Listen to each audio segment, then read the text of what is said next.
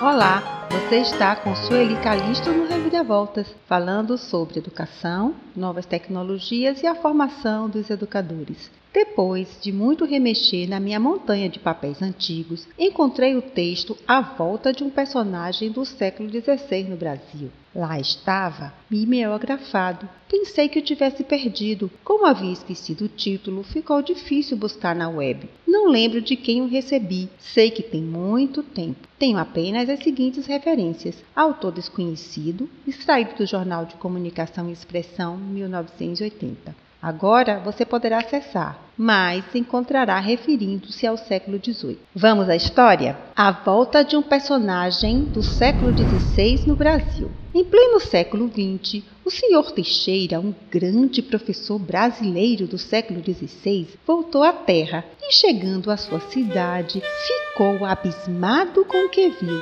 As casas altíssimas e cheias de janelas. As ruas eram pretas e passavam umas sobre as outras com uma infinidade de máquinas andando em alta velocidade. O povo falava muitas palavras que o professor Teixeira não conhecia. Poluição, telefone, avião, rádio, metrô, cinema, televisão. Os cabelos do povo pareciam com o tempo das cavernas e as roupas deixavam o professor ruborizado. Muito surpreso e preocupado com a mudança, o professor visitou a cidade inteira e cada vez compreendia menos o que estava acontecendo. Resolveu então visitar a igreja.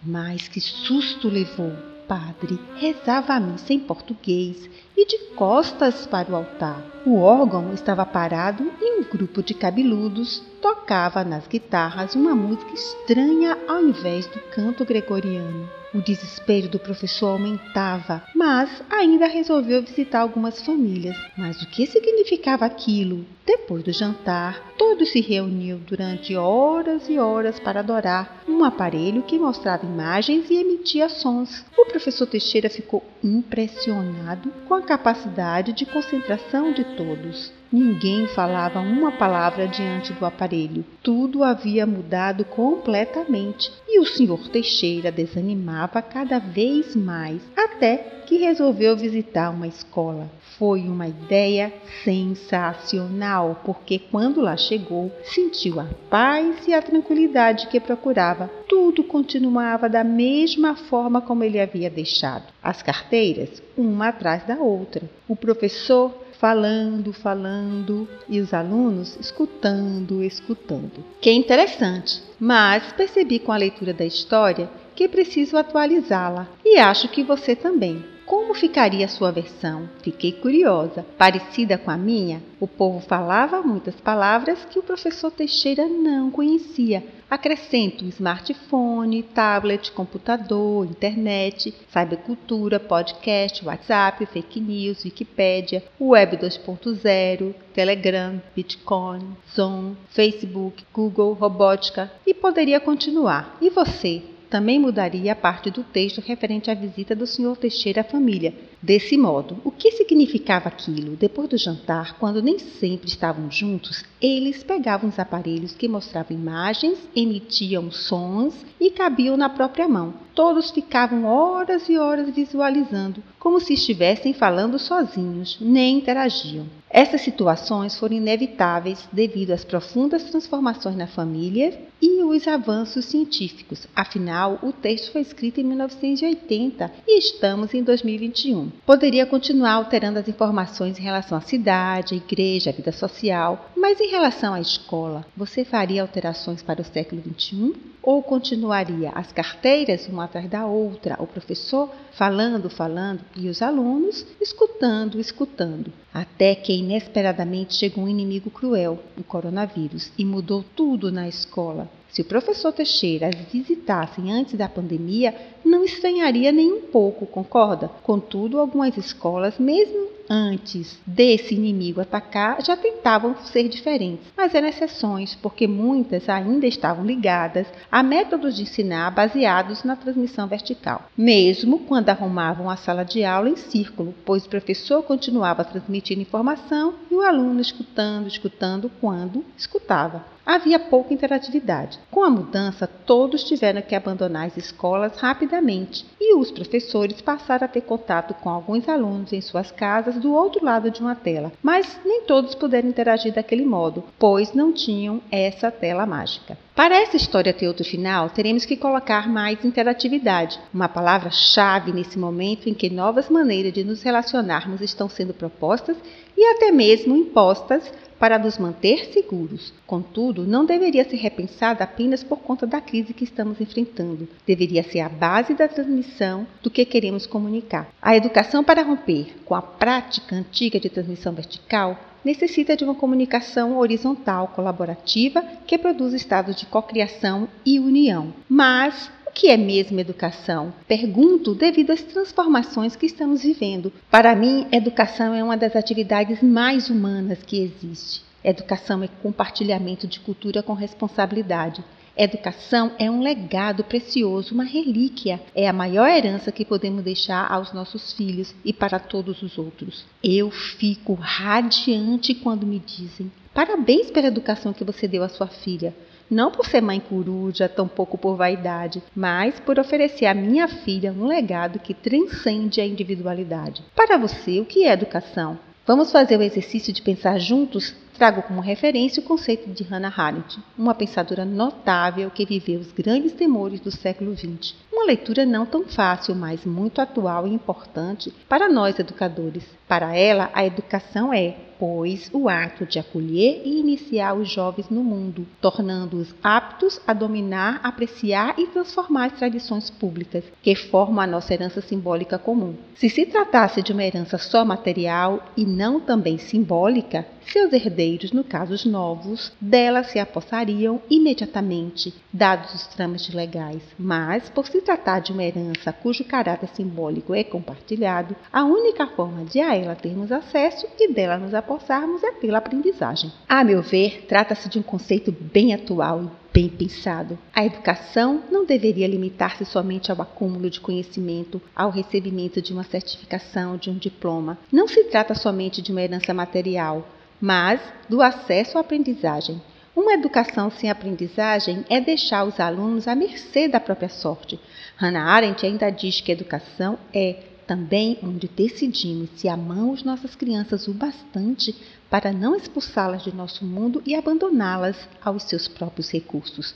Na visão de Arendt, a qualificação do professor consiste em conhecer o mundo e ser capaz de instruir os novos, ou seja, não deixar as crianças sujeitas à própria sorte e a sua autoridade consiste na responsabilidade que ele assume por esse mundo. Qualquer pessoa que se recuse a assumir a responsabilidade coletiva pelo mundo não deveria ter crianças e é preciso proibi-la de tomar parte em sua educação. Arendt reconhece que não é nada fácil ser educador. Como assumir a responsabilidade por um mundo que não aceitamos o que acontece nele? Guerras, violência, injustiça, pobreza, desigualdade, racismo, mas não podemos ficar indiferentes. Precisamos fazer alguma coisa nesse mundo que vivemos pelas novas gerações. Sei que nós, educadores, não estamos indiferentes. Reconhecemos a nossa responsabilidade e a importância da nossa qualificação para garantir aprendizagens significativas e libertar a escola de uma tradição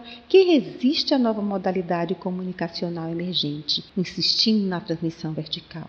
Porque, com tantas contribuições valiosas de autoras e autores brilhantes, a formação do professor ainda é tão precária, a educação pouco interativa e as transformações acontecem vagarosamente, mesmo com todo o arcabouço teórico acumulado e avanços tecnológicos. Tentarei fazer algumas conexões para pensarmos sobre educação, formação do professor e tecnologia. E quem sabe não começamos aonde estivermos a agir Pois se eu penso, mas não ajo, o que significa esse pensar? Tenho algumas ideias, lembranças e posicionamentos, vou compartilhá-los. Quem sabe não nos ajudam diante desse desafio tão complexo. Começo com a pandemia, afinal, precipitou uma crise inimaginável, obrigando as escolas e universidades a fecharem as portas de uma hora para outra, adotando o ensino remoto, causando uma grande inquietação que impactou o campo da educação com uma outra forma de interação e comunicação, comprovando a multiplicação de novos ambientes educativos e que as formas de aprender não estão somente relacionadas às salas de aula. Desse modo, a educação online ganhou dimensões inesperadas. O aluno presencial tornou-se o aluno online. As interações e os planejamentos precisaram ser repensados. Chegamos a um ponto importante. Alguns professores, ainda com pouco conhecimento digital, foram impactados pela ambiência tecnológica, precisaram de uma formação emergencial. Muitos buscaram possivelmente na educação online. De acordo com a pesquisa TIC Educação 2019 CETIC BR, 93% dos professores disseram ter aprendido por conta própria. Eu, já tendo feito vários cursos online sobre novas tecnologias na educação, que agregaram muito à minha formação, durante a pandemia fiz outros e aprendi, por exemplo, a fazer podcast um ótimo recurso para as aulas e para esse meu novo propósito de vida. Quando fiz faculdade de pedagogia, só contava com textos xerografados ou do antigo mimeógrafo como que li para vocês. Livros nem sempre, pois eram caros e existiam poucos volumes na biblioteca. É inegável o quanto atualmente o professor que se dispõe a aprender com a tecnologia hipertextual ou mídia digital pode beneficiar muito a sua formação, principalmente quando se inquieta diante de tantas possibilidades de livre criação e autonomia. Essa tecnologia hipertextual me causa muito encantamento, tanto quanto abrir as páginas dos meus primeiros livros ou quando abro uma a uma as páginas de um livro novo. Ao entrar na internet, abro uma janela que me leva a um filme, outra a uma videoconferência, outra a um texto, outra a um mapa, a um curso online. E assim vou adquirindo matérias-primas e construindo redes de aprendizagens que vão ocorrendo com essa exploração mas sem invalidar minha velha bagagem consolidada pelas experiências. Que incrível, não? Quanta evolução tecnológica! Obviamente, temos que saber para onde ir diante de tantos caminhos, inclusive os digitais. Qual seguir para nos tornarmos esse educador que abre espaço para as novas tecnologias, para a interatividade, para a colaboração, para o aprender a pensar juntos, cocriação? Ah, lembrei da história de Alice no País das Maravilhas, oportuna para mais uma reflexão, o trecho do célebre diálogo dela com o gato. O senhor pode me ajudar? Diz Alice. Claro, responde o gato. Para onde vai essa estrada? Para onde você quer ir? Eu não sei, estou perdida. Para quem não sabe para onde vai, qualquer caminho serve. Para descobrir e construir o caminho que queremos ir, temos que fazer escolhas, ultrapassar nossos medos, sem nos envergonharmos quando não sabemos e ficamos perdidos. O que até poderá ser ótimo se o reconhecimento dessa condição do não saber abrir espaço para buscar novos saberes que nos capacitem a saber decidir para onde queremos ir com mais fé e determinação, para não corrermos o risco de sermos simplesmente levados? Nessas minhas voltas e reviravoltas, recordei de um aluno muito esperto e viajado na época que fui professora do antigo ensino primário. Ele conhecia vários países da Europa, tinha apenas oito anos, mas trazia uma grande bagagem cultural. Percebia o quanto ele mexia comigo nas aulas e me tirava desse lugar do saber, contando detalhes dos museus que tinha visitado ou trazendo informações sobre vários lugares que eu sequer conhecia, pois o lugar mais longe que havia chegado tinha sido o Rio de Janeiro. Inicialmente ficava um pouco incomodada, sentia que ele me desafiava, então comecei a convidá-lo para participar das aulas e aprender com ele o que gerou um clima de cooperação, confiança, de valorização das trocas de experiências. Se não agisse desse modo, daria espaço para um clima de insegurança e competição. Reitero, não podemos ter medo do não saber. Ele nos leva a novos saberes, pois temos que reconhecer que nosso conhecimento é limitado. Muitas coisas são desconhecidas por nós. Com o avanço da ciência e da tecnologia, não conseguimos acompanhar tudo.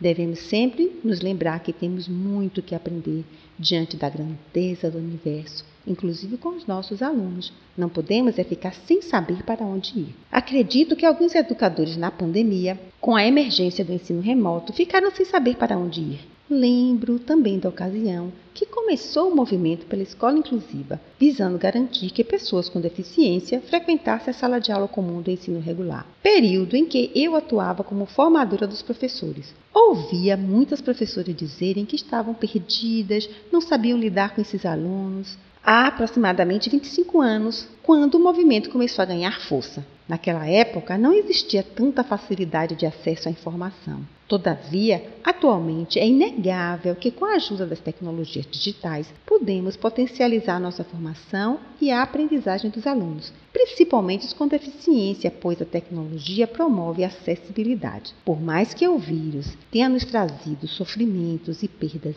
irreparáveis num tempo de incertezas e perigos, causou uma crise com oportunidades de crescimento. A ciência vive um momento nunca visto na busca de vacinas em tempos recordes. E na educação, vivemos tempos decisivos que exigem muito discernimento para novas intervenções. Será que o fato da aula presencial ter paralisado e o uso das tecnologias utilizadas não tanto como uma novidade, mas como ruptura, nos farão tomar posições diante dos problemas da educação do nosso tempo e mostrarmos ao Sr. Teixeira uma escola diferente? Espero que sim, pois uma crise só se torna desastrosa quando não aprendemos com ela, quando perdemos a capacidade de fazer novas escolhas e ficamos presos a determinismos e preconceitos. A crise trouxe à tona muitas experiências valiosas que já estavam aí, bem no nosso nariz, mas não acessávamos. Muitas escolas com a pandemia, por exemplo,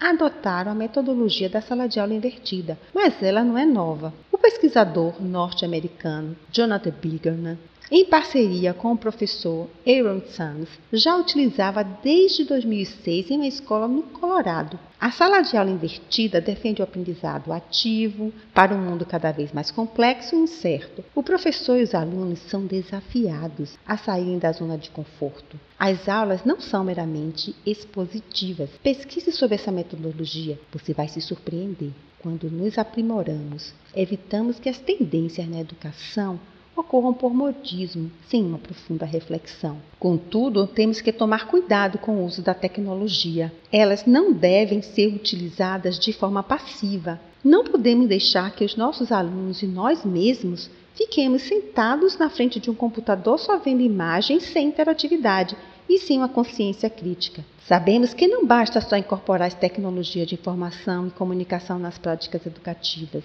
Isso não mudará o cenário educativo. A disponibilidade de um determinado conteúdo no ambiente virtual de aprendizagem nem sempre promoverá a aprendizagem significativa. A tecnologia tem que ser que nem o papo da galinha. Ah, ficou curioso com essa analogia? O que o papo da galinha tem a ver com todo esse desfecho? Vou explicar. Salvei agora da minha memória uma história, pois, de acordo com Eduardo Galeano, a memória guardará o que valer a pena. A memória sabe de mim mais que eu, e ela não perde o que merece ser salvo. Se guardei na memória, merece ser contada. Recordo de uma aula de ciências da escola primária que estudei. Naquela época, a filosofia construtivista seria para os nossos netos, bisnetos, ou melhor dizendo, tataranetos. Nem sonhávamos com computadores e toda essa tecnologia. As aulas eram extremamente tradicionais. Não podia virar para o lado nem conversar com os colegas. Mas, naquela manhã, de céu azul intenso, o sol brilhou e o ar estava mais leve. Minha professora nos tirou da sala de aula, conduzindo-nos até o pátio e realizou uma experiência incrível que, mesmo quase meio século depois, eu fecho os olhos e ainda estou lá, diante de uma mesa, todos nós em volta dela, com Pasmem o órgão de uma galinha ao papo, que a professora diante de nós abriu e nos deixou não só ver, mas conversarmos uns com os outros, trocando dúvidas, questionando. Neste dia as falas foram alternadas, o debate instigado, houve depuração de ideias do conteúdo abordado. Que aula! Apesar de ter sentido uma dó enorme da pobre da galinha. Pena que as aulas não eram sempre assim. Trouxe um pouco da minha biografia escolar para reforçar o quanto o papo da galinha promoveu uma aprendizagem significativa e interatividade. O conteúdo foi tratado de maneira envolvente e aconteceu muito compartilhamento. Isso mesmo, compartilhamento. Essa aula me marcou. A meu ver, as novas tecnologias da informação e comunicação, tais como chat, fórum, wiki, WhatsApp, poderiam ser um recurso assim como o papo da galinha e promover interatividade e reflexões, obviamente, se não estiverem voltadas unicamente para os próprios benefícios da tecnologia e se reconhecerem que os aspectos pedagógicos são tão importantes quanto os tecnológicos. A educação online não deve ficar limitada à postagem de conteúdos em plataformas digitais. Precisa priorizar a interatividade com quem estiver do outro lado da tela, não ser apenas um repositório de material didático, para não corrermos o risco de transferir para o ambiente virtual o ensino tradicional.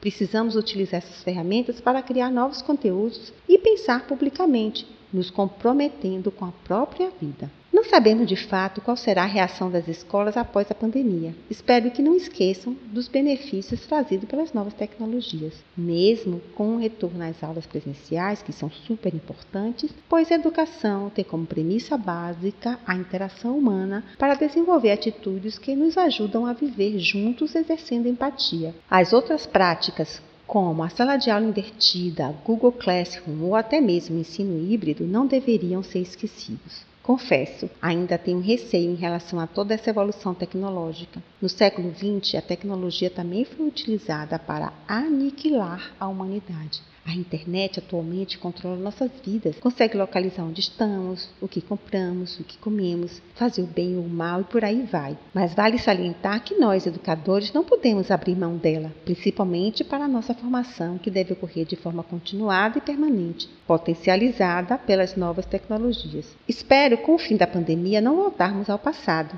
e avançarmos mais e mais. O que vivemos até aqui não pode ser perdido. Nos fez adquirir uma conscientização Lógico, cada professor teve um contato diferente com a tecnologia de acordo com suas experiências e a sua busca por formação, mas se conseguiu construir competências na fase do ensino remoto emergencial com toda a pressão sofrida, com mais habilidade, poderá descobrir caminhos com mais intencionalidade e potencialidade para transformar a escola, tornando-a verdadeiramente inclusiva e tecnológica, aberta à diversidade, capaz de respeitar e conviver com as diferenças. Para tanto, a área da educação e da tecnologia precisam dialogar, isso mesmo, dialogar constantemente. E a democratização da tecnologia digital precisa acontecer logo. Mas a busca pela tecnologia não deve estar dissociada do pensamento ético, de uma finalidade moral. Sabemos que muitos alunos foram prejudicados por falta de acesso à internet, por não ter um computador, tablet, smartphone e devido à escola não ter equipamentos suficientes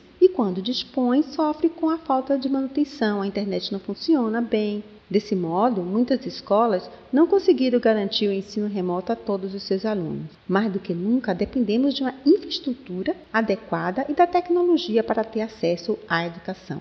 Nesse sentido, todo esforço pessoal e coletivo são imprescindíveis para essa habilidade. O esforço pessoal diz respeito ao cuidado conosco, com a nossa educação continuada e permanente, mas o esforço coletivo e público nos resta perguntar. Só através das perguntas faremos o exercício do pensar que nos fará encontrar respostas. Precisamos perguntar, perguntar e perguntar incansavelmente diante de uma realidade tão complexa. Como encontrar soluções para os problemas da educação de maneira ética? Como fazer para que as inovações tecnológicas cheguem a todas as escolas e alunos. Como não podemos nos esquivar da tarefa de pensar, arrisco uma resposta. Pelo próprio exercício de reflexão, ação, ação, reflexão, para agirmos com competência e autonomia, conhecendo mais a realidade da escola, produzindo conteúdo e compartilhando, propondo soluções através de uma rede de produção colaborativa e criativa, fundamental para que a escola dos nossos sonhos exista. E assim possamos deixar um legado para todos os novos, uma educação